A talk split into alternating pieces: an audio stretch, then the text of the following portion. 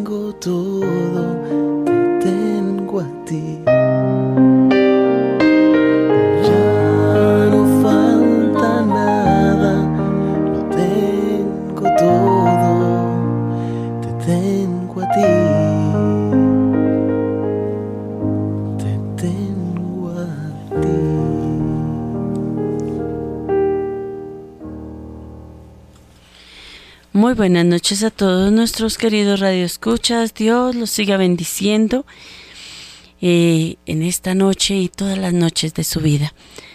Dios los acompañe, los proteja y los llene de su santísima presencia. Bienvenidos a esta vigilia de adoración, alabanza y reparación al Santísimo Sacramento del altar. Saludamos al Padre Germán, a todo el equipo de Radio María, a Fernando, a Wilson, a William, a Magolita y a todas las hormiguitas, a nuestros compañeros de equipo, a Oscar, que nos ha acompañado, a Jesús, a Aurora, a Kevin, a Daisy, a Leonor, a Nelson, a Rocío, a Don Tobías, a quien más, Yasmín, eh, Mariela, bueno, en fin, a todos, a Andrea, a todos los que nos han venido acompañando en estas vigilias de adoración, alabanza y reparación. Y especialmente pues a ustedes, nuestros queridos radioescuchas, Dios los siga bendiciendo. Saludamos a todas las personas que están en las cárceles, están secuestradas. Siempre pedimos por ellas para que el Señor les conceda el ser liberadas. Y desde acá mandamos un mensaje a aquellas personas que las tienen secuestradas para que las dejen libres y también ustedes sean libres, porque mm, por estar uno allí en esa situación tampoco es libre. Está toda hora teniendo esa zozobra de cuando lo encuentren, qué va a pasar, etcétera. Bien, en esta noche nos acompañan en, en el estudio Yolanda Pinto y Dora Garzón y la hermana María Elena de la Cofradía del Santísimo Sacramento. Queremos darle gracias al Señor en esta noche por todas las bendiciones, por permitirnos estar en esta vigilia compartiendo con ustedes y vamos a iniciar con nuestras intenciones. También en un momentito les voy a dar el número del teléfono para que ustedes pongan sus intenciones después de que hagamos nuestras oraciones iniciales. Bien, iniciemos, eh, Jolis. Bueno, eh, Señor, bendito, alabado y adorado sea Jesús en el santísimo sacramento del altar. Sea para siempre bendito, alabado y adorado. Señor, te damos gracias por tenernos nuevamente, traernos, Señor, a adorarte, alabarte, a sentir ese privilegio de estar contigo, Padre Santo.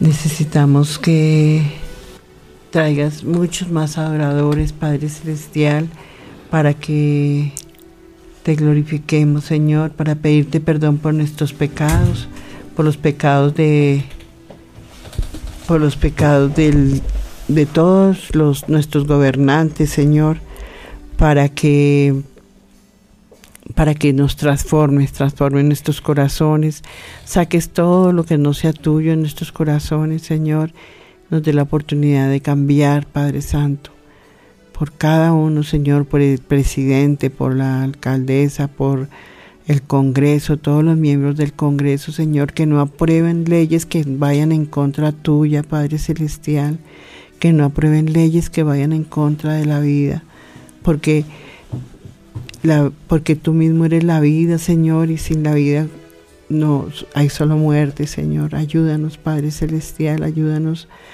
para entender que solamente contigo podemos llegar a la paz verdadera. Amén. Bendito, adorado y alabado seas tú, mi Jesús, en el santísimo sacramento. Sea para, siempre, bendito, alabado y adorado. Señor mío y Dios mío, cómo no adorarte, cómo no alabarte, cómo no glorificarte, Señor, si estás aquí en medio de nosotros. Gracias, Señor, por tener este privilegio en esta noche de destinar unas horas, Señor, para amarte, pero también para reconocerte como ese Padre de amor y de bondad. Gracias, Señor mío y Dios mío, porque estás aquí con nosotros, con todos los oyentes. Gracias, Señor, porque sentimos esa presencia tuya llena de tu amor y de tu misericordia, Señor. Por eso te queremos dar gracias, pero también, Señor, te queremos pedir por todas las personas que en este momento están escuchando esta emisora, Señor, que están pasando por momentos de dolor, de tristeza, de enfermedad. Señor, tú sabes todo lo que hay en cada una de ellas. Tú sabes, Señor, por ese desierto en los que están atravesando a través de tantas dificultades como lo son la enfermedad, la falta de empleo, el en este momento haber perdido quizá todo como todos estos damnificados de estos terremotos. En este momento, Señor, que hay tanto dolor entre nuestros hermanos y en el mundo entero, Señor, te queremos colocar en tu divino corazón todas estas necesidades. Pasa tu mano sanadora, Señor, esa mano que todo lo puede, Señor, que todo lo transforma. También, Señor, infunde con tu Santo y Divino Espíritu la fe en ti, Señor. La entrega hacia ti, Señor, sabiendo que aunque pasemos por cañadas oscuras, tu varo y tu callado nos acompañan, Señor, que tú nos fortaleces porque eres esa roca firme, Señor. Ayúdanos a confiar en ti, a creer en ti y a esperar en ti siempre, en todo momento y en todo lugar. Bendito sea, Señor, por todo lo que haces y por todo lo que seguirás haciendo en nuestras vidas y en la vida de cada uno de los que en este momento están escuchando esta plegaria. Amén. Amén. Padre Santo, te alabamos, te bendecimos y te glorificamos en esta noche de vigilia. Te damos gracias por tu presencia en cada una de nuestras vidas. Juan 14, 24. Que me amaré, lo amaré, y vendremos y haremos morada en él la inhabitación de la Santísima Trinidad en nuestras vidas. Te adoramos y te damos gracias por tu presencia en el Santísimo Sacramento, aquí y en todos los lugares que hay en todo el mundo, especialmente en aquellos lugares donde estás con menos culto, más abandono. Te pedimos perdón por todos los sacrilegios, olvidos, ingratitudes, indiferencias que cometemos los seres humanos en tu presencia sacramental. Te pedimos, Señor, perdón por todas las comuniones, por todas las faltas de respeto. Hoy precisamente eh, haciendo una grabación, había entre las historias de los milagros eucarísticos una persona que quiso retar como a Dios. Em, comulgando, pasando a comulgar, sabiendo que, que no era correcto. Y comenzó a temblar el piso. Un milagro en Australia, de los que recopiló el beato Carlo Acutis. Para que ustedes lo escuchen la próxima vigilia. Y esto pues infunde un santo temor en nuestros corazones, para que no tentemos a Dios. También pedimos por todas las personas que están escuchando esta vigilia de oración, por todas sus necesidades espirituales, físicas, económicas, emocionales,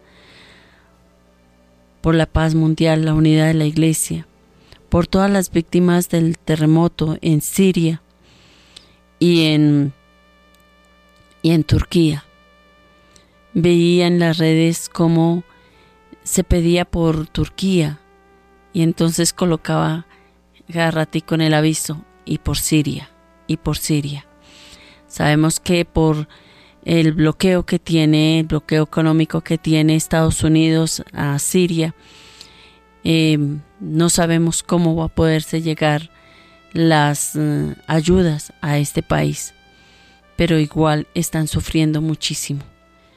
Desde aquí pedimos a los corazones generosos que se unan a, todos nuestros hermanos allí en Siria para poderles apoyar, porque están necesitando igual comida, alimentos, frazadas. Mm, hablando con una persona muy cercana, me decía que que gracias a Dios ahorita están en invierno y si usted porque si estuvieran en verano en los todos las personas que fallecieron pues esa contaminación ambiental digamos de los cuerpos que se descomponen pidamos por el eterno descanso de todas estas personas que han muerto en estos terremotos y en todas estas y que eh, a diario morimos personas para que el Señor nos conceda la gracia de la salvación.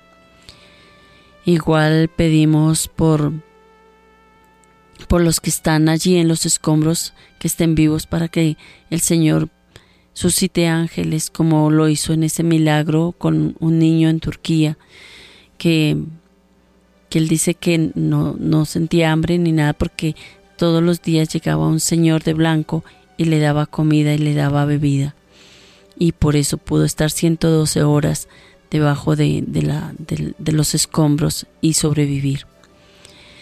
Pidamos al Señor que puedan sacar y rescatar a todas las personas que están allí debajo de los escombros. que lo logren, que sean los ángeles ayudando. También pedimos por Radio María para que el Señor siga bendiciendo y protegiendo esta emisora.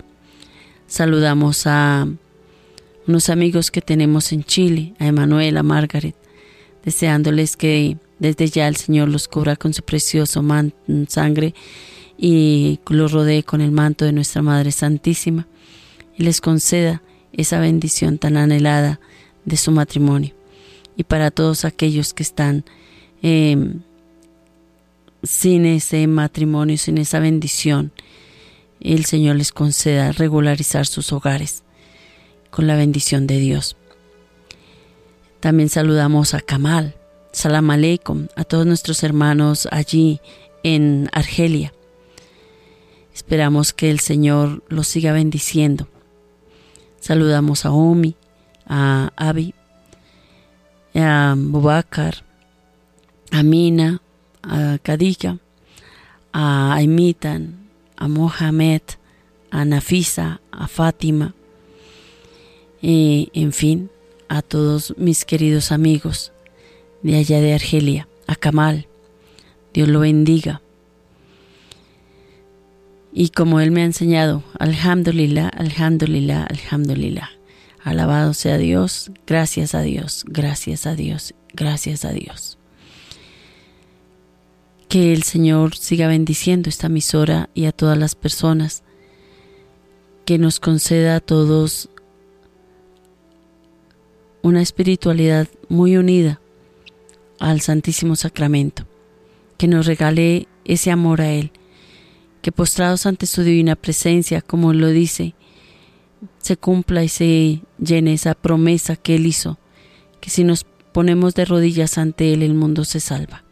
Que nos regale ese amor abundante a los sacerdotes, seminaristas, almas consagradas, al Papa, a los obispos, a todos y cada uno de los seres humanos, ese amor al Santísimo Sacramento, que los ángeles en el cielo, todos los ángeles protectores de cada uno de los países, sean esta noche nuestros mensajeros, llevándole ese mensaje al Señor, a todos y cada uno de los seres humanos, llevándoles ese mensaje de amor al Santísimo Sacramento, la adoración, la alabanza, la reparación, y que este mundo se inunde de la adoración a Él. Saludamos a Clara, que nos está viendo a través del Facebook.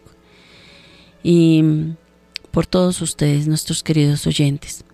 Vamos a iniciar entonces esta vigilia em, pidiendo al Señor consuele también a todos los enfermos, a todos los tristes, a todos los abandonados, a todos los que están solos, a los que están secuestrados, a los que están en las cárceles, para que el Señor les conceda el reconocer sus errores y arrepentirse y volver a Dios. También por los soldados que están en las montañas y en cada uno de los rincones de nuestro país y en el mundo entero, para que el Señor los proteja y los bendiga, por los gobernantes para que se transformen en sus mentes y en su corazón.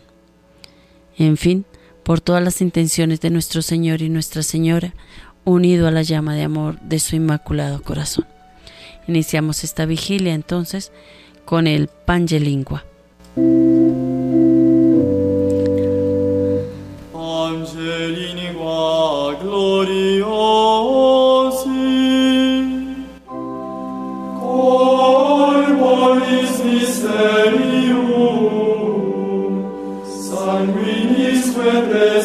Senhor.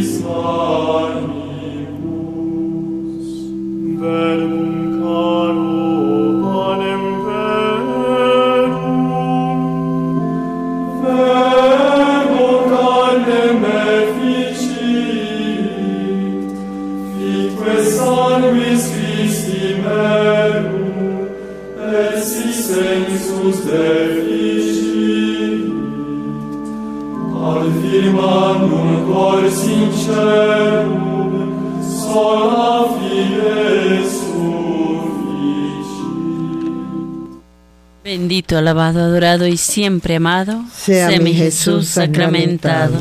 Bendito, alabado, adorado y siempre amado sea mi Jesús sacramentado. Adoramos-te, Santísimo Señor Jesucristo, aquí y en todas tus iglesias que hay en todo el mundo, y te bendecimos que por tu santa cruz redimiste al mundo. Oh Dios, que bajo este sacramento admirable nos dejaste el memorial de tu pasión, te pedimos, Señor, nos concedas venerar de tal modo los sagrados misterios de tu cuerpo y de tu sangre, que experimentemos constantemente en nosotros los frutos de tu redención, que vives y reinas por los siglos de los siglos. Amén. Bendito, alabado, adorado y siempre amado. Sea mi Jesús sacramentado. Adoramos, Señor, la llaga bendita de tus manos. Adoró la llaga bendita de tus manos. Padre nuestro que estás en el cielo, santificado sea tu nombre. Venga a nosotros tu reino. Hágase tu voluntad en la tierra como en el cielo. Danos hoy nuestro pan de cada día, perdona nuestras ofensas, como también nosotros perdonamos a los que nos ofenden. No nos dejes caer en la tentación y líbranos del mal. Amén. Dios te salve María, llena eres de gracia, el Señor es contigo. Bendita tú eres entre todas las mujeres y bendito es el fruto de tu vientre Jesús. Santa María, Madre de Dios, ruega por nosotros pecadores, ahora y en la hora de nuestra muerte. Amén. Gloria al Padre y al Hijo y al Espíritu Santo. Como era en un principio, ahora y siempre, por los siglos de los siglos. Amén. Bendito, alabado, adorado y siempre amado sea mi Jesús sacramentado. Adoramos las llagas benditas de tus pies. Padre nuestro que estás en el cielo, santificado sea tu nombre. Venga a nosotros tu reino.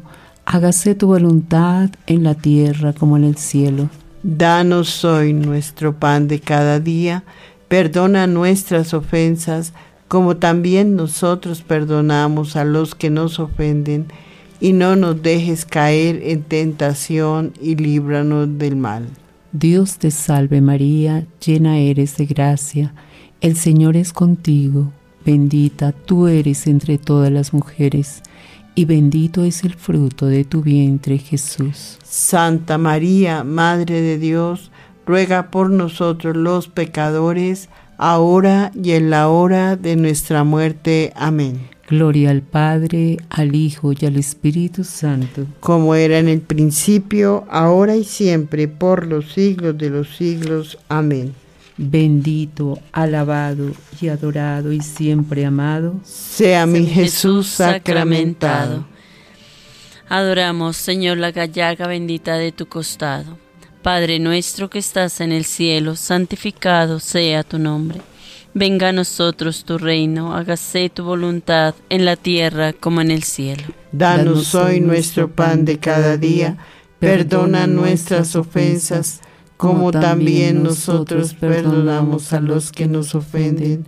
No nos dejes caer en la tentación y líbranos del mal. Amén. Dios te salve María, llena eres de gracia, el Señor está contigo, bendita tú eres entre todas las mujeres, y bendito es el fruto de tu vientre Jesús. Santa María, Madre de Dios, ruega por nosotros los pecadores, ahora y en la hora de nuestra muerte. Amén. Gloria al Padre, al Hijo y al Espíritu Santo. Como era en el principio, ahora y siempre, por los siglos de los siglos. Amén. Bendito, alabado, adorado y siempre amado. Sea mi Jesús sacramentado.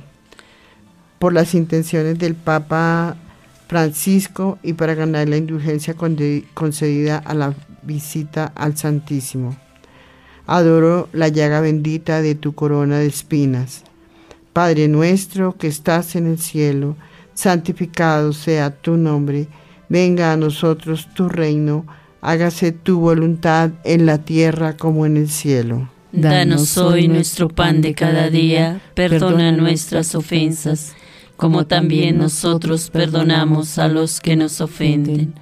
No nos dejes caer en la tentación y líbranos del mal. Amén. Dios te salve María, llena eres de gracia, el Señor es contigo. Bendita tú eres entre todas las mujeres, bendito es el fruto de tu vientre Jesús. Santa María, Madre de Dios, ruega por nosotros pecadores, ahora y en la hora de nuestra muerte. Amén. Bendito, alabado y adorado y siempre amado. Sea mi Jesús sacramentado. Creo en Dios Padre Todopoderoso, Creador del cielo y de la tierra Creo en Jesucristo, su único Hijo, nuestro Señor, que fue concebido por obra y gracia del Espíritu Santo. Nació de Santa María Virgen, padeció bajo el poder de Poncio Pilato, fue crucificado, muerto y sepultado, descendió a los infiernos, al tercer día resucitó entre los muertos, subió a los cielos y está sentado a la derecha de Dios Padre Todopoderoso. Desde allí ha de venir a juzgar a los vivos y a los muertos. Creo en el Espíritu Santo, la Santa Iglesia Católica, la comunión de los santos, el perdón de los pecados, la resurrección de la carne y la vida eterna. Amén. Actos de fe, esperanza y caridad. Acto de fe. Señor mío Jesucristo, creo firmemente que estás real y verdaderamente presente en el Santísimo Sacramento, con tu cuerpo, sangre, alma y divinidad. Acto de adoración. Señor, yo te adoro en este augusto sacramento y te reconozco como mi Creador, Redentor y Soberano Señor, mi único y sumo bien. Acto de esperanza. Señor, yo espero que, dándote a mí en este divino sacramento, usarás conmigo la misericordia y me concederás todas las gracias que son necesarias para mi eterna salvación. Acto de humildad. Señor, yo no soy digna de que entres en mi casa, mas di una sola palabra y mi alma será salva. Acto de caridad. Señor, Tú eres infinitamente amable, eres mi Padre, mi Redentor y mi Dios, y por eso yo te amo con todo mi corazón y sobre todas las cosas, y por amor a ti amo a mi prójimo como a mí misma, y de buena voluntad perdono a quien me ha ofendido. Acto de contrición. Señor, yo detesto todos mis pecados porque ellos me tornan indigno de recibirte en mi corazón, y propongo con tu gracia nunca más cometerlos, evitar las ocasiones de pecar y hacer penitencia. Acto de deseo. Señor, ardientemente deseo que visitéis mi alma y ahí permanezcas a fin de que yo no me separe nunca más de ti, mas esté siempre gozando de tu divina gracia. Amén. Comunión espiritual. Creo, Señor, que estás presente en el Santísimo Sacramento del altar. Os adoro y os amo con todo mi corazón. Os pido humildemente perdón de mis pecados y deseo recibiros en mi interior. Mas no pudiendo ahora sacramentalmente, venid al menos espiritualmente a mi corazón. Y ya que os he recibido, os adoro, os abrazo y me uno íntimamente a vos. No permitas que jamás me separe de vos. Amén. Amén. Alabanzas al Santísimo Sacramento. Del olvido e ingratitud de los hombres, te consolaremos, Señor. Del abandono con que os dejan en el Santísimo Sacramento, te consolaremos, Señor. De las blasfemias que se profieren contra vos, te consolaremos, Señor de los sacrilegios con que se ultraja vuestro sacramento de amor. Te consolaremos, Señor. de las irreverencias cometidas en vuestra presencia, te consolaremos, Señor. De la frialdad en que viven la mayor parte de vuestros hijos, Te consolaremos, Señor. del desdén con que oyen vuestros llamamientos amorosos, Te consolaremos, Señor. de nuestras propias infidelidades, Te consolaremos, Señor. de nuestra tibieza en amaros. Te consolaremos, Señor. Jesús divino, dignaos recibir el pequeño tributo de nuestros consuelos y que vuestro amor reine en nuestros corazones por los siglos de los siglos. Amén. Amén. Gloria al Padre, al Hijo y al Espíritu Santo. Como era en un principio, ahora y siempre, por los siglos de los siglos. Amén. Gloria al Padre, al Hijo y al Espíritu Santo. Como era en el principio, ahora y siempre, por los siglos de los siglos. Amén. Gloria al Padre, al Hijo y al Espíritu Santo. Como era en un principio, ahora y siempre, por los siglos de los siglos. Amén. Preces por los sacerdotes. Señor, para celar tu honra y gloria, Danos sacerdotes santos. Señor, para aumentar nuestra fe, Dadnos sacerdotes santos. Señor, para sostener tu iglesia, Dadnos sacerdotes santos. Señor, para defender tu causa, Danos sacerdotes santos. Señor, para contrarrestar el error, Dadnos sacerdotes santos. Señor, para aniquilar las sectas, Dadnos sacerdotes santos. Señor, para sostener la verdad, Dadnos sacerdotes santos. Señor, para dirigir nuestras almas, Dadnos sacerdotes santos. Señor, para mejorar las costumbres, Dadnos sacerdotes santos. Señor, para desterrar los vicios, Dadnos sacerdotes santos. Señor, para iluminar al mundo, Dadnos sacerdotes santos. Señor, para extender las, eh, la espiritualidad eucarística, Danos sacerdotes santos. Señor, para enseñar las riquezas de tu corazón, Danos sacerdotes santos. Señor, para hacernos amar al Espíritu Santo, Danos sacerdotes santos. Señor, para celar el- la honra y gloria de tu Madre Santísima, la Virgen María, Danos sacerdotes santos. Señor, para que todos tus ministros sean la luz del mundo y la sal de la tierra, Danos sacerdotes santos.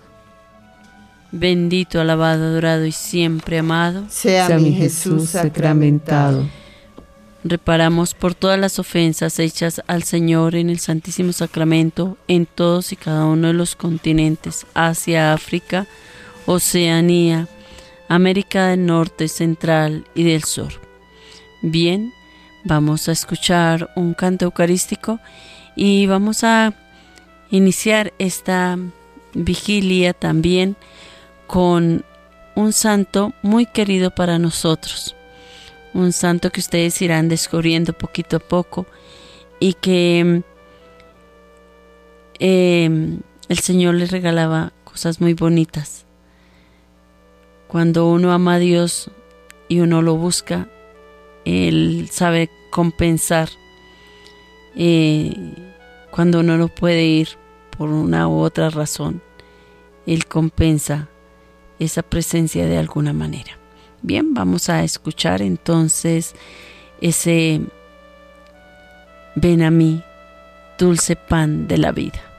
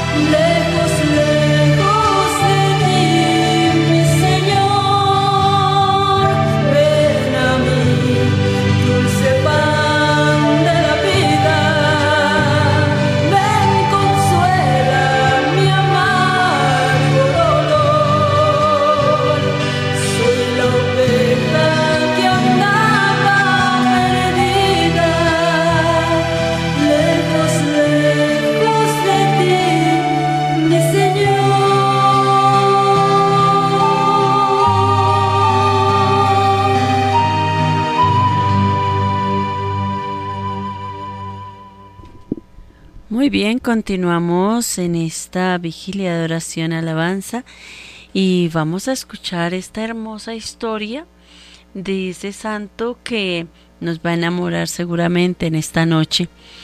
Y vamos a abrir también, vamos a, ustedes poner sus intenciones en esta vigilia de oración y alabanza.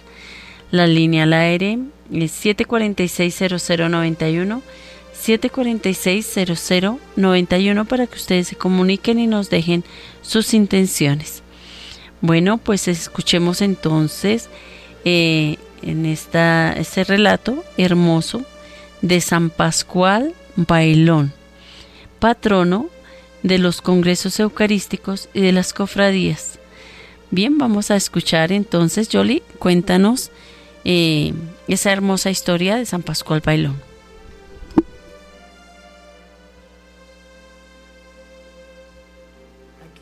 Re- él relata lo que, pues, la versión de, de su historia.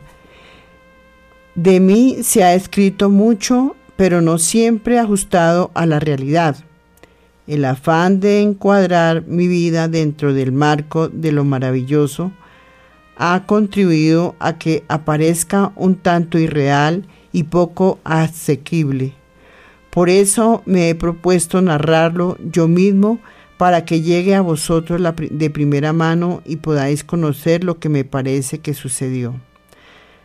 Algunos de mis biógrafos ya os lo contaron de forma bastante objetiva, pero yo lo quiero hacer dando mi visión, comunicando lo que pienso sobre ella, porque no todo lo que re- reluce es oro, ni lo sencillo carece de importancia.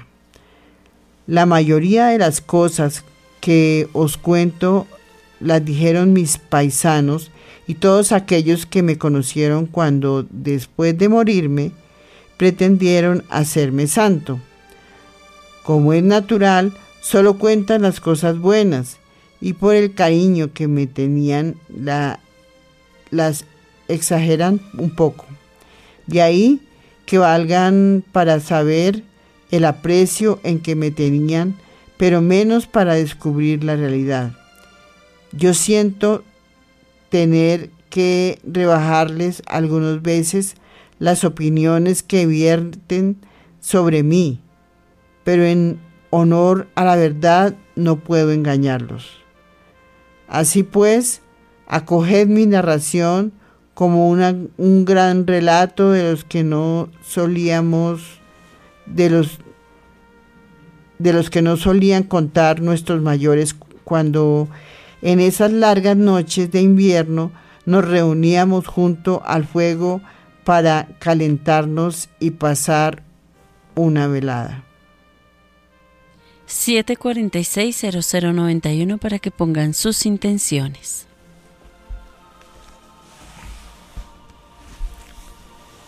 Un niño que fue pastor. Yo, Pascual Bailón Lluvero, nací en Torrehermosa, un pequeño pueblo de la provincia de Zaragoza, el 16 de mayo de 1540. El llamarme Pascual fue debido a que era Pascua de Pentecostés, y como era costumbre en las familias, había que ponerme el santo del día. Otra cosa es lo de bailón. Mucha gente sigue creyendo que es un mote por mi condición de marchoso y nada más lejos de la realidad, ya que por temperamento fui retraído y poco dado al jolgorio. Bailón era el apellido de mi padre y de mi abuelo Martín. Fui el segundo de los hermanos. La mayor era Juana y después venían Francisco, Juan, Lucía y Ana. Tuve tres hermanos más del anterior matrimonio de mi padre, pero murieron tan jóvenes que no llegué a conocerlos.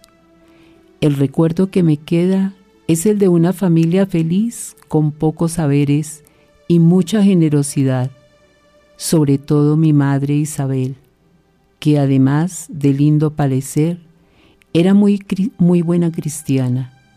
No había necesitado en el pueblo que no encontrara en mi casa acogida y cariño, y por eso fue calando hasta moldear mi vida. A diferencia de mis hermanos, yo era más bien de temperamento tímido e introvertido. Cuando mi padre se ponía a jugar con ellos a pelota delante de casa, yo me refugiaba en el dintel de la puerta y ante las invitaciones para que me uniera a ellos, solía contestar esbozando una sonrisa de agradecimiento. Gozaba más viéndolos jugar que participando en el juego. Pero esto no quiere decir que fuera un niño sombrío y triste. Los vecinos decían que era de rostro alegre y humilde, y me tenían por un alma buena. Por eso todos me querían como al vivir. Esta capacidad de contemplar la vida es lo que me llevó siempre a buscar al Señor. Cuando tenía seis o siete años, fui a casa de mi primo Francisco que estaba enfermo. Muchas veces me había quedado mirando el hábito que llevaba, pues era costumbre vestir a los niños con un hábito por haber hecho alguna promesa. Y al verlo encima de una silla, pensé, esta es la ocasión. Me lo infundé como pude y me presenté muy ufano ante la concurrencia. Después de las risas que provocaron mi travesura, vino el intento de quitármelo, a lo que me resistía. Tuvieron que llamar a mi madre para que desistiera. Y en medio del enfado les dije, no importa, más tarde seré fraile. Como no había escuela, la más cercana estaba en el monasterio cirtesense de Santa María de, de Huerta y para mi familia era todo un lujo. Tan pronto fui capaz, me mandaron guardar las pocas ovejas que tenía de mi padre. Así comencé a trabajar como pastor. Pero mi tía Isabel me complicó la vida. Tenía también unas cabras y me las endilgó para que las guardara junto con las ovejas. Sin embargo, no me averiguaba con ellas. Díscolas como son, se metían por los sembrados y por las viñas, hasta que, harto ya, le dije a mi madre, no me mande más que cuide las cabras, pues se comen los trigos y yo no quiero hacer daño a nadie. De Zagal en Alcochel. Así fue aprendiendo el oficio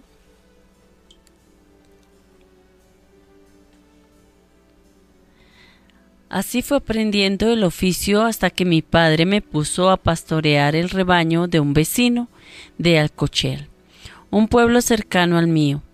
Allí, entre el contacto con los pastores, trabajando con una gran amistad con Juan de Aparicio. Los dos pasábamos mucho tiempo juntos, lo que nos permitía contarnos nuestros problemas y hasta cantar letrillas a la Virgen y al Santísimo, acompañándonos con el rabel que yo mismo me había hecho. Con todos los amos me llevé bien. Pero Martín García me llamó tanto cariño que me propuso adoptarme como hijo y hacerme su heredero. Yo me lo pensé y al final le dije que no, pues pensaba hacerme fraile. Este proyecto lo había hablado muchas veces con mi amigo Juan, quien solía decirme, ya que queréis haceros fraile, sea de los de Santa María de Huerta, que además de ser rico, está en vuestra tierra. Pero yo siempre le contestaba, no me viene en grado, porque aquí me conocen todos. Desde Alcochel se divisa también la blanca ermita de Nuestra Señora de la Sierra, por la que sentía una predilección especial, hasta que mayorales, a cuyas órdenes pastoreaba, se daban cuenta de ello y lo comentaban entre sí. A mi zagal pascual veo yo todas las mañanas, vuelvo hacia la ermita de Nuestra Señora de la Sierra antes de encender el fuego. Y es que aquel puntido blanco, que era lo único que se veía, concentraba yo mi fe para alabar al Señor y a su Madre María. No sé qué pensaba de mí mis compañeros, porque nunca me lo dijeron, pero solían decir a la gente que era un joven sensato y amable, dado a la oración y enemigo de la ociosidad, que hacía a la vez rosarios y rabeles para los momentos de solaz. En fin, un joven de actitud y ademanes alegres, aunque reservado, que ni jugaba, ni maldecía, ni decía tonterías. El oficio de pastor era duro, pero dejaba mucho tiempo libre que podía degenerar en ociosidad. Yo lo empleaba rezando, hablando y cantando con los amigos y labrando objetos de madera, como suelen hacer los pastores. En el callado grabé una cruz e hice también una pequeña virgen que me servía para concentrarme en la oración cuando no encontraba una ermita donde dirigir la mirada.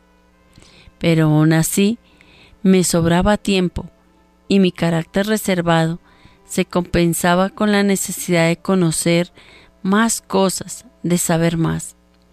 ¿Por qué no aprendía a leer? Mi madre tenía un devocionario que heredó de mi abuela. Como tampoco sabía leer, me, lo dejó y yo, con mucha constancia y cabezonería, por algo era aragonés, empecé a preguntar a los compañeros que sabían algo por el nombre de las letras. Después, con el mismo método, aprendí a juntarlas formando palabras, hasta que logré no solo entender lo que leía, sino escribirlo también. Todavía quedaba por ahí un cartapacio que me hice siendo ya fraile, con las cosas que iba escribiendo. Pero la verdad es que no resultó fácil aprender a leer y escribir, y mucho menos conseguir papel, tinta y pluma.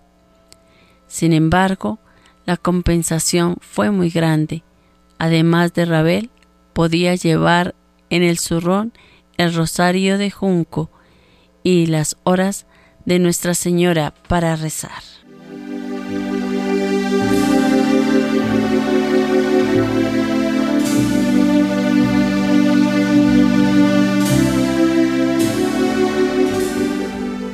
por tierras del Binápolo. Alconchel se me quedaba pequeño. Ya tenía 18 años y había que decidir mi futuro. Mi madre había muerto y aunque mi madrastra María García, la capellana, era una buenísima persona, ya no era como antes. La ocasión me vino que ni pintada. Era el tiempo de la transhumancia y teníamos que llevar el ganado hacia Andalucía. Al pasar por Peñas de San Pedro, un pueblecito de Albacete, me, me paré a ver a mi hermana Juana, que estaba sirviendo en casa de los señores García Moreno. Estuve con ella unos días y seguí con el ganado.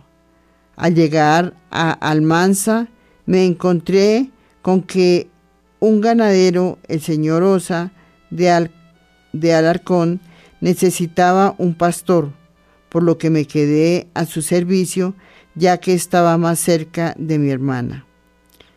Un tiempo después me salió la proposición de pastorear el ganado del señor Aparicio Martínez en Morforte del Cid y allí me fui. Estuve por lo menos dos años y trabé amistad no solo con la mayoría, con el mayoral Antonio Navarro, sino incluso con los zagales. Luego pasé a Elche a las órdenes del dueño del ganado, Bartolomé Ortiz, un ganado muy grande que para buscarle pastor no solo había que ir hasta Orito, sino por toda la Vega Baja. En los cuatro años que pasé trabajando como pastor por estas tierras hice grandes amigos, pero sobre todo me encontré con, las, con los frailes alcantarinos que estaban fundando convento en Orito y en Elche. Estos religiosos pertenecían a la orden franciscana y para ser más consecuentes con la vida de San Francisco y con el Evangelio, habían hecho una reforma, los descalzos de mayor austeridad y contemplación, siguiendo los pasos de San Pedro de Alcántara. Trabé una gran relación con ellos y pude comprobar que era la forma de vida que siempre había deseado vivir, hasta el punto de pedirles que me admitieran. Sin embargo, las cosas grandes necesitan cierto tiempo para madurar y mi decisión de hacerme fraile alcan alcantarino era para mí una cosa grande. La mayor herencia que pusieron que pudieron dejarme mis padres, ya que eran pobres, fue enseñarme a ser un cristiano honrado y consecuente. En mi oficio de pastor, siempre intenté ser justo y solidario con mis compañeros. Cuando algunas ovejas, en un descuido, entraban en algún sembrado, solía apuntar en mi librito forrado de piel el nombre del dueño para resarcirle los daños. Y así no tenía tinta, tomaba un poco de sangre de la, de la oreja de, algunos, de algún cordero. Para evitar esos daños, trataba de no ir por sendas que estuvieran entre trigales, pero si, si por desgracia ocurrían o lo pagaba con mi dinero o les ayudaba a cegar, que para eso llevaba una hoz en el zurrón. Otra de las cosas que me enseñaron mis padres fue a respetar lo ajeno. En una ocasión, siendo todavía niño, un mayoral trataba de obligarme a que robaran unas uvas para comer los pastores. Yo me negué en redondo, aduciendo que no pensaba hacerlo, y si quería uvas, que se las comprara. Esta actitud la mantuve siempre, por lo que nunca tomaba fruta de los árboles por donde pasaba. Siempre traté de ser honesto con los demás e ir con la verdad por delante. Tan eso así que cuando me tocaba ir a declarar por algún problema con el rebaño, el juez nunca me pedía el juramento, cosa extraña entre pastores que teníamos fama de mentirosos. Otra cosa que siempre procuré fue aceptar mis responsabilidades como algunas veces llevaba zagales a mi cuidado. Tuve que comprarme un reloj para saber con exactitud las horas de la salida y la llegada, así como el tiempo para las comidas. A estos zagales prácticamente unos niños yo les enseñaba el catecismo y los secretos del oficio, como el no tirar, como el no tirar piedras a las ovejas o llevar cuidado con las mastinas para que no mordieran a los transeúntes. Y como las enseñanzas entran mejor con los ejemplos, yo trataba de ser alegre e incomprensivo con ellos, a pesar que mi carácter reservado acompañado sus cantos con el rabel y haciendo las faenas más duras y molestas. Ellos, a su vez, también me hacían algunos favores, como tener cuidado del ganado cuando todas las mañanas asistía a misa de la ermita. Una vez el dueño del ganado me llamó la atención porque siempre lo llevé al mismo sitio, los alrededores de Orito, y era cierto, puesto que, pues tanto me admiraba esa vida que llevaban los frailes, que estaba siempre cerca de la ermita de Nuestra Señora de Loreto. Dormía en una loma cercana al convento y por la noche iba a orar a la puerta del santuario a la Virgen y por la mañana la a misa. Por lo que le contesté al dueño que ni yo ni el ganado nos encontrábamos bien fuera de allí. Una prueba de ello era el ganado que era el ganado engordaba a la visita de Nuestra Señora. Este continuo moredador por la ermita era una, es- una expresión de mi madurez como cristiano, aunque siempre me habían atraído por el centrar mi, mi mirada en ellas, casi veía a la Virgen o al Señor, objeto de mi oración. Ahora sentía una fuerza que me arrastraba a, a compenetrarme con Jesús, olvidándome por completo de lo que pasaba a mi alrededor. Algún compañero llegó a decir incluso que me elevaba del suelo. 746-0091. Vamos a escuchar un hermoso canto para ir acompañando esta vigilia de adoración y alabanza.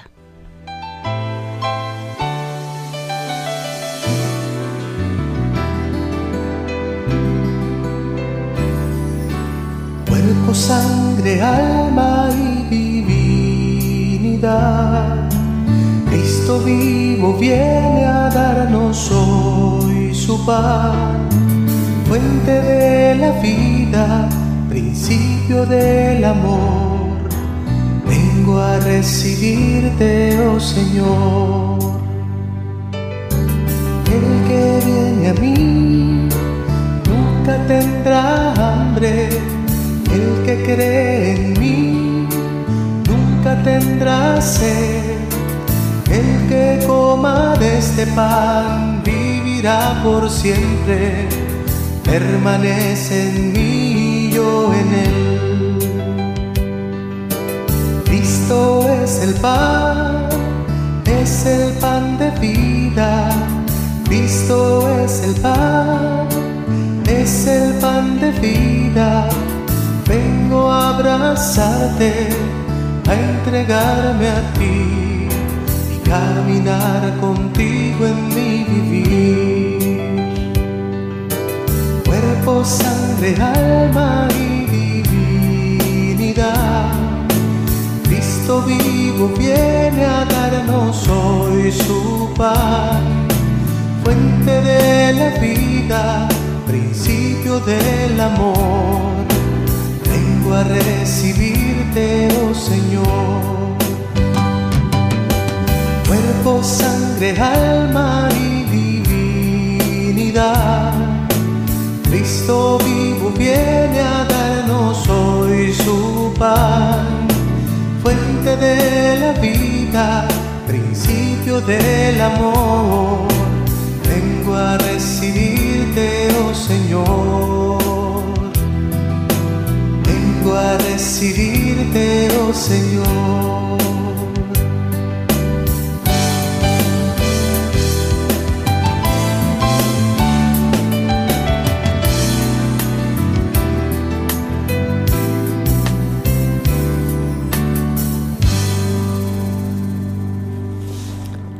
La Eucaristía, sacramento de mi fe. Lo cierto es que para mí la Eucaristía era el centro de la fe. La reforma luterana, que negaba la presencia real de Cristo en la Eucaristía, había provocado una reacción en toda la cristiandad, pero sobre todo en España, a favor de la presencia real del Señor en el, en el sacramento. De ahí la insistencia en el adoctrinamiento y las expresiones que defendieran tal realidad. Mi madre trató siempre con mucho respeto al sacramento. Mientras pudo, asistía a la misa que se celebraba en la iglesia. Pero estando ya para morir, la pobre murió joven.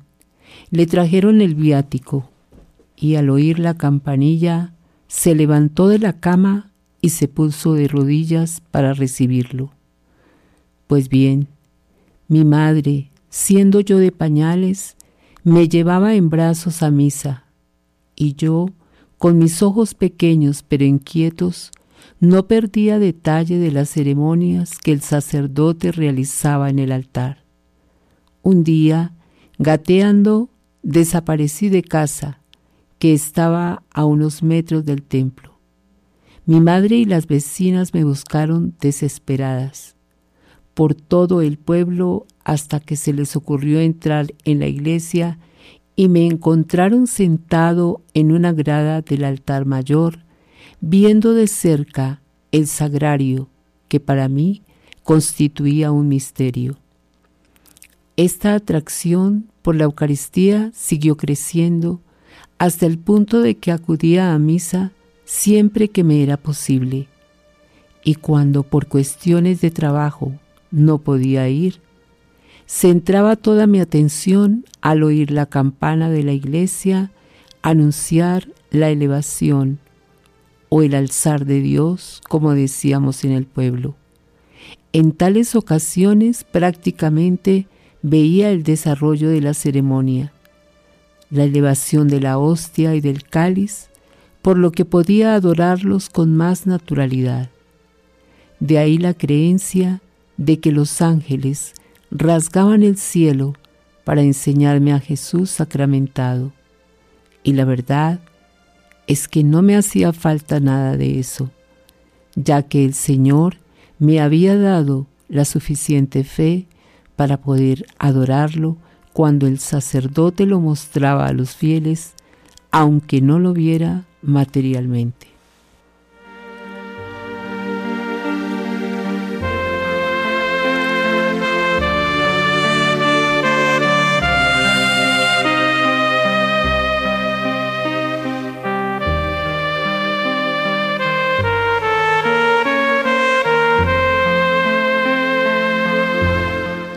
De pastor a fraile.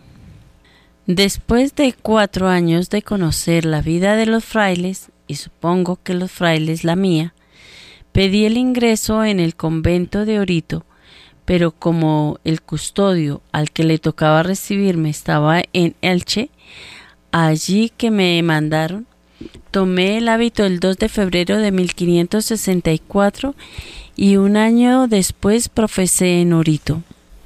Atrás quedaba toda la vida de pastor que si bien en su materialidad no aportaba mucho a la vida religiosa, se me había preparado para afrontarla con generosidad.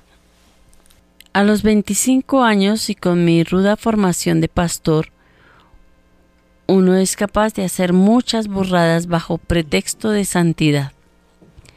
Cuando estaba en el noviciado, Nada menos que se me ocurrió rodearme el cuerpo con alíajas a modo de corcel para mortificarme.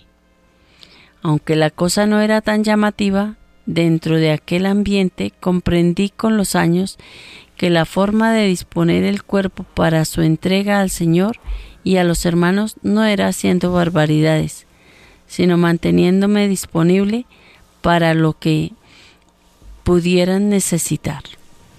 A mí, la verdad, me bastaban pocas cosas para mantenerme bien. Con algunas horas de sueño tenía suficiente y mi cama necesitaba, como de como acostumbrarme de pastor a no dormir tendido, solía hacerlo acurrucado sobre unas tablas y apoyada la cabeza en la pared, cubriéndome el invierno con una piel de oveja. En cuanto a la comida tampoco era muy delicado. La mayoría de veces tenía suficiente con unos mendrugos de pan y un poco de agua. Y por lo que respecta al vestido, también estaba acostumbrado a vestir pobremente. Cuando estaba en el pueblo, aunque mi madre procuraba llevarnos limpios y aseados a todos los hermanos, yo iba siempre mal averiguado, por lo que no me molestaba, siendo ya fraile, tener que llevar un hábito burdo y, remendado. Al servicio de todos. En los conventos donde estuve, siempre traté de ponerme a disposición de los demás. Aunque esté feo decirlo, me gustaba estar ocupado en algo o remendando hábitos y sandalias o en la huerta o en la portería o en la cocina o en la limona o ayudando misa o leyendo libros piadosos. Y no es que tuviera encomendados todos estos oficios, sino que cuando terminaba con el mío solía ayudar con gusto a los demás, algunas veces incluso cantando letrillas al Santísimo Sacramento. Cuando me encargaban del comedor, procuraba tenerlo limpio y siempre dejaba algo de comida, como si fuera un olvido para que los frailes que la necesitaban pudiesen pudieran comer fuera de, de hora sin ningún tipo de remordimiento. En Villarreal, donde fui portero, venía mucha gente, tanto de la ciudad como caminantes, de paso, pidiendo agua de la cisterna. Aunque no te dejaban tranquilo, era muy hermoso poder asistir a tantos hermanos. Pero no siempre pedían agua, sino que también pedían comida e incluso algunos hasta confesión. Una vez estaba en Almanza, vinieron unas mujeres y a confesarse por el con el guardián. Yo le avisé, pero me contestó que dijera que no estaba en casa. Yo para suavizar la cosa le propuse que sería mejor decir que estaba ocupado y no podría atenderlas. Pero él me mandó que no, que le dijera que no estaba en casa. Sintiendo mucho, tuve que decirlo. Usted perdone, pero eso no lo voy a decir porque es mentira. Pedir para poder dar. Otro de los oficios que ejercí con gusto fue el de limosnero. Los primeros años fueron en Orito y salía por los pueblos de Elda, Asped, Novelda, Agost, etc., donde la gente ya me conocía de cuando trabajaba como pastor. Antes de salir, pedía la bendición al guardián y me arrodillaba unos momentos ante el altar del Santísimo. Si tenía que ir a otro pueblo, al llegar visitaba al párroco para pedirle su bendición y hacer una visita al Santísimo. Después iba casa por casa, llamando a la puerta y diciendo, lo, al, lo, ha, da, lo ha dado, lo ha dado, loado, loado sea nuestro Señor Jesucristo. Pasa a esta casa, una limosna a los frailes de San Francisco. Una vez terminado el recorrido, salía del pueblo y a la sombra de algún árbol comía un trozo de pan, ya que no me gustaba comer en las casas particulares donde me convidaban. Si me acompañaba algún hermano, solía darle el mejor trozo de pan para que lo mojara en alguna fuente. Mientras hacía el camino, solía cantar, como era mi costumbre. En ciertos conventos como el de Jumilla, este oficio se hacía más penoso por estar lejos de la ciudad y con una cuesta muy empinada. En una ocasión me dieron varios cántaros de aceite y poniéndolos en unas zangarillas me los tiré a la espalda. En el camino de regreso me topé con algunos del pueblo que se compadecían de mí. Válgame Dios, pues no hubiera un jumento. A lo que respondí con humor, ¿qué mayor jumento que yo? En cada sitio la limosna era distinta.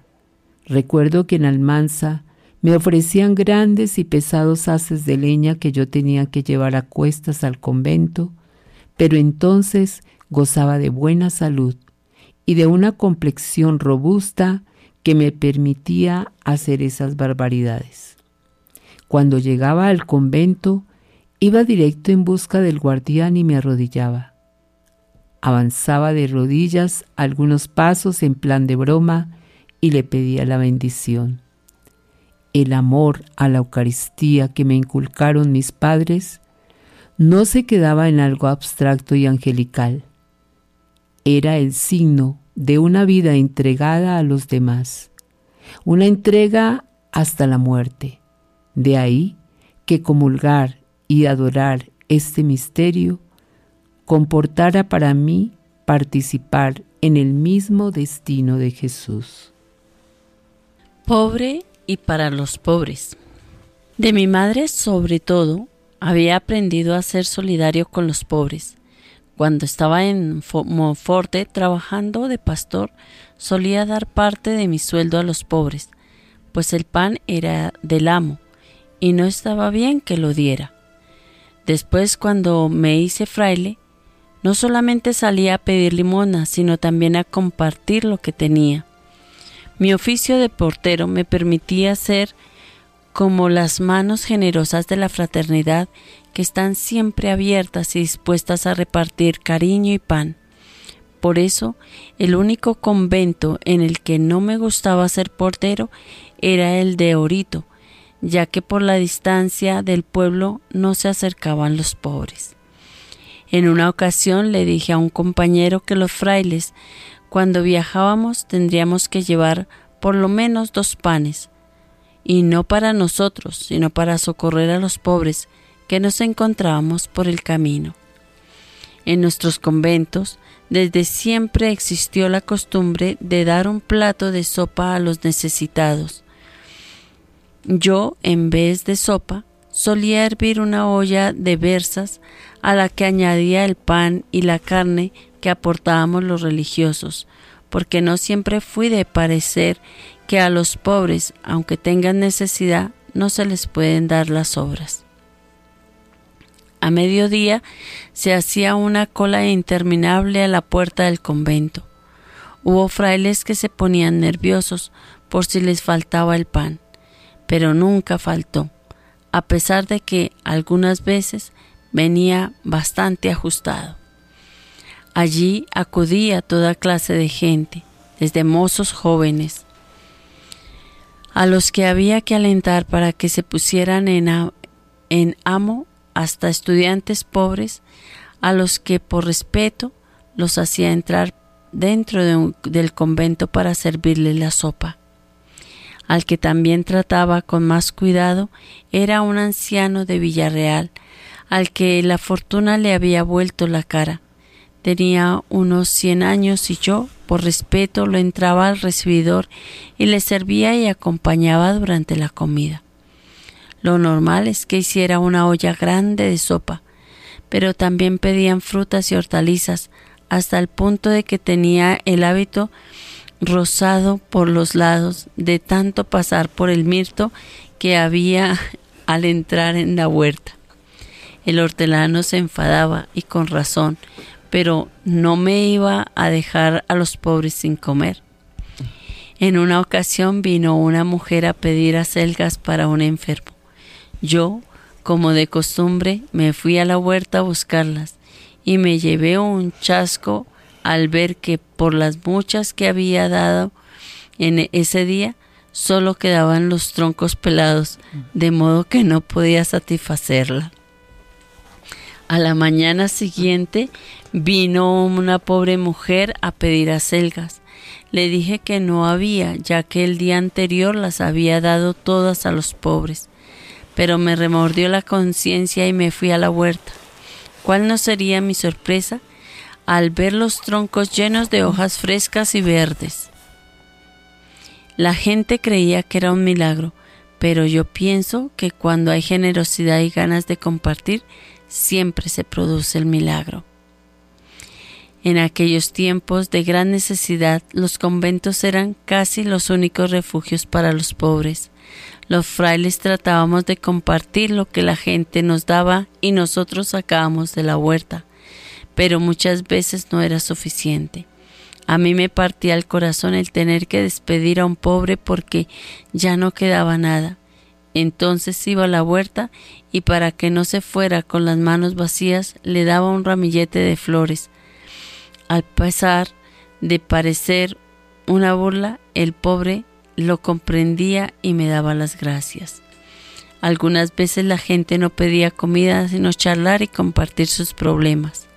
El mestre Guillem, Guillem como le llamábamos en Valencia, era un francés afincado en España que hacía cuerdas de vihuela y con frecuencia nos daba para hacer disciplinas. Pues bien, sin saber cómo, había cogido una depresión de caballo. Su mujer lo había llevado a toda clase de frailes de la ciudad, pues creía que estaba endemoniado, hasta que un día vino a verme y nos pusimos a charlar pasando por la huerta. Yo no recuerdo lo que le dije, pero se volvieron las ganas de vivir y la gente lo tomaba como un milagro.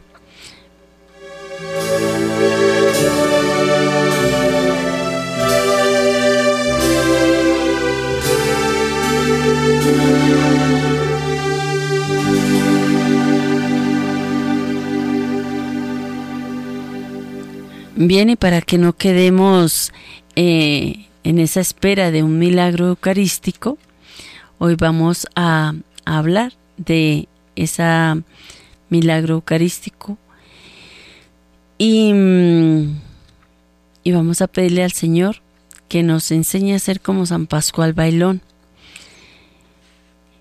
Como vemos, a veces los santos eh, pues eh, parece como si le incomodaran a las personas, ¿no? Porque hacen cosas que, que de pronto, pues bueno, pero, pero el Señor hace sus milagros. Eh, nos cuenta aquí en la comunión frecuente en el siglo XVII. Acordémonos que no siempre la comunión se dio todos los días sino que fue poco a poco que se dio esta, esta apertura a la, comunión diaria. Y a mí siempre me ha, me ha cuestionado eso porque eh, digamos que cuando si nosotros tuviéramos solamente una primera y única comunión, en realidad cómo sería nuestra preparación para recibirla y cómo sería nuestra acción de gracias para agradecer al Señor esa comunión única en nuestras vidas. Seguramente sería algo que prepararíamos con muchísimo cuidado. Una piadosa mujer tenía la devota costumbre de frecuentar la Sagrada Comunión conforme a la práctica observada por los fieles en los primeros tiempos de la Iglesia pidiéndosela un día a su cura, y ése le dijo que no le será lícito a las mujeres frecuentarla tanto. Ante esta negativa, púsose muy triste la mujer y fuese a un rincón llorando su desventura. La gente de la iglesia ya se había ido, cuando vino a un varón de gran majestad, vestido de obispo, muy acompañado de clérigos, que dirigiéndose a ella preguntándole a causa de sus lágrimas y respondió que lloraba porque le negaban la comunión.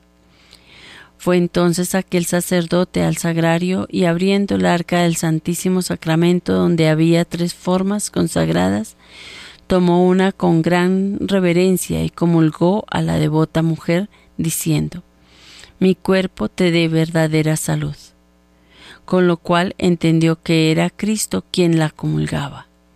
Este inefable consuelo, recibido de la bondad divina, ocasionó a la buena mujer un gozo espiritual tan intenso que le llevó inmediatamente a referir todo lo sucedido al cura, quien para cerciorarse de la verdad del hecho, fue, fuese a la iglesia y abrió el relicario y halló solo dos formas estando bien cierto que había dejado tres. Publicó luego este caso sin negar en adelante la comunión a quien con devoción se la pedía. Bien, vamos a escuchar estos cantos eucarísticos que nos, nos llenan el corazón.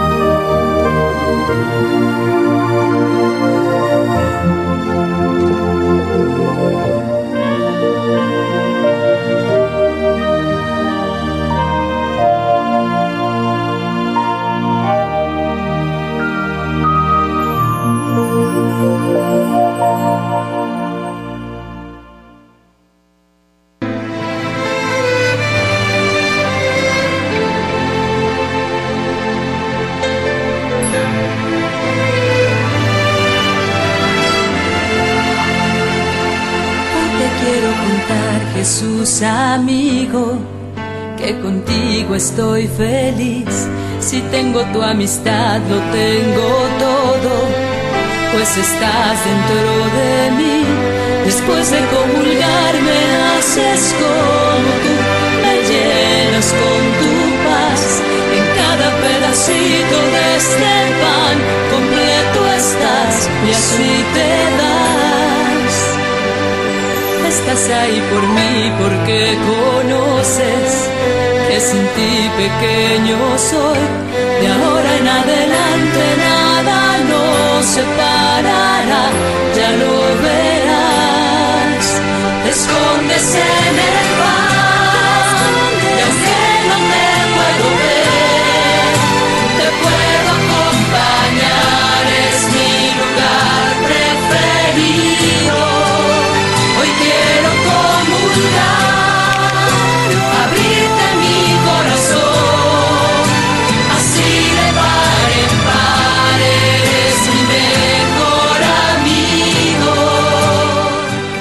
amado Señor, tú eres nuestro mejor amigo.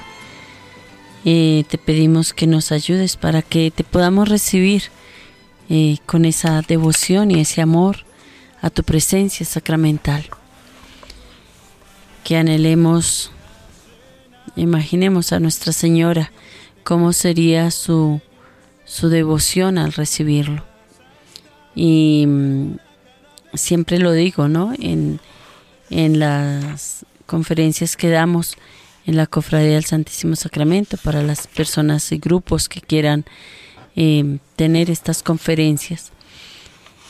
Nos pueden contactar. Y hay algo que, que nosotros a veces decimos, nuestra Madre Santísima tuvo al Señor Jesús en su vientre nueve meses, pero Él está real y verdaderamente presente en el Santísimo Sacramento, su cuerpo, su sangre, su alma y su divinidad. Y digamos que eh, nuestro ángel es el sacerdote y es el mismo Señor que nos da eh, la Eucaristía, porque recordemos que el sacerdote actúa en persona Christi cuando está celebrando la Eucaristía. Y recibimos al verdadero Dios. Vamos a ir cerrando esta vigilia entonces con los actos de adoración, actos de fe, actos de agradecimiento. Acto de fe. Señor mío Jesucristo, yo creo que estás verdaderamente dentro de mi corazón. Con tu cuerpo, sangre, alma y divinidad, yo creo más firmemente que te veré con mis propios ojos. Acto de adoración. Oh mi Jesús, yo te adoro presente dentro de mi corazón y me uno a María Santísima, a los ángeles y a los santos para adorarte como mereces. Acto de, consagra de agradecimiento. Oh Jesús, Señor mío, yo te agradezco de todo corazón por haber querido venir a habitar en mi alma. Santísima Virgen, Ángel de mi guarda, y todos los ángeles y santos del cielo, agradezcan a Jesús por mí. Acto de caridad. Oh Jesús, mi Dios y mi Señor, yo te amo con todo mi corazón y deseo amarte cuanto mereces. Haz que yo te ame sobre todas las cosas, ahora y por toda la eternidad. Acto de esperanza. Oh mi Jesús, ahora que estás presente dentro de mi alma, espero que nunca más te separes de mí y estés siempre conmigo, comunicándome tu divina gracia. Acto de petición. Oh mi Jesús, dadme lo que yo te pido. Todas las gracias espirituales y temporales que conoces serán necesarias a mi alma. Te encomiendo también las necesidades de mis superiores, parientes, amigos, bienhechores y las santas almas de purgatorio. Amén. Alma de Cristo, santifícame. Cuerpo de Cristo, sálvame. Sangre de Cristo, embriágame. Agua del costado de Cristo, lávame. Pasión de Cristo, confórtame. Oh mi buen Jesús, óyeme. Dentro de tus llagas, escóndeme. No permitas que me, separe, de, ti. De las acechanzas del maligno, defiéndeme. En la hora de mi muerte, llámame y mándame ir a ti, para, que, con tus santos te alabe y te bendiga por los siglos de los siglos. Amén. Oración de la noche. Dadme, oh Dios, tu bendición antes de entregarme al sueño, y a todos los que yo amo, cuida tú mientras yo duermo.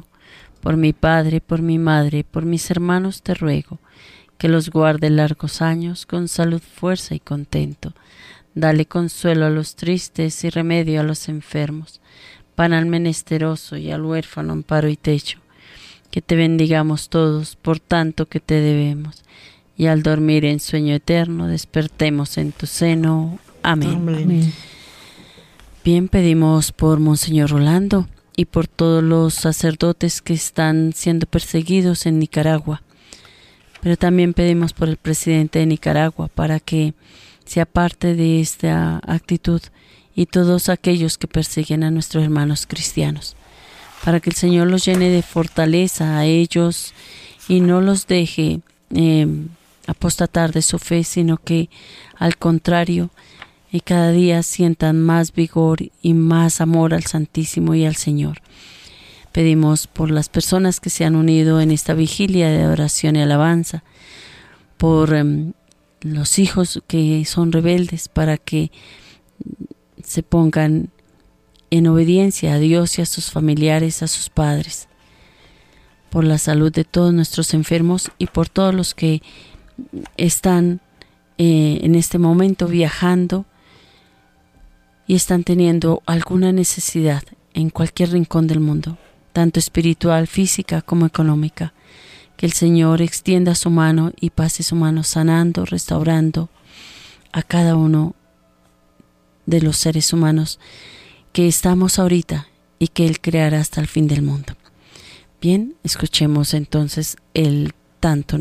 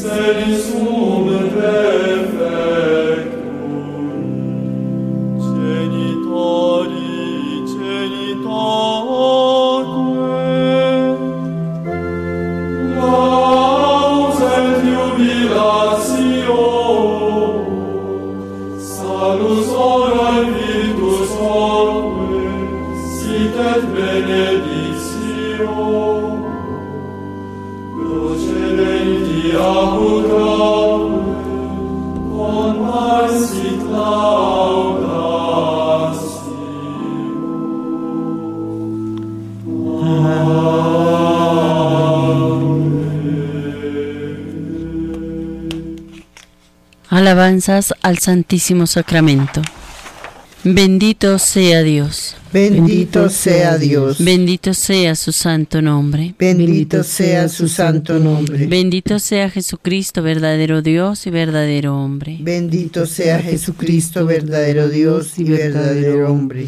Bendito sea el nombre de Jesús. Bendito sea el nombre de Jesús. Bendito sea su sacratísimo corazón. Bendito sea su preciosísimo corazón. Bendita sea su preciosísima sangre. Bendita sea su preciosísima sangre. Bendito sea el nombre de Jesús. Bendito sea el nombre de Jesús. Bendito sea Jesús en el santísimo sacramento del altar. Bendito sea Jesús en el santísimo sacramento del altar. Bendito sea el Espíritu Santo Paráclito. Bendito sea el Espíritu Santo Paráclito. Bendita sea María Santísima, la excelsa Madre de Dios. Bendita sea María Santísima, la excelsa Madre de Dios. Bendita sea su Santa e Inmaculada Concepción. Bendita sea su Santa e Inmaculada Concepción. Bendita sea su gloriosa Asunción. Bendita sea su gloriosa Asunción. Bendito sea el nombre de María, Virgen y Madre. Bendito sea el nombre de María, Virgen y Madre.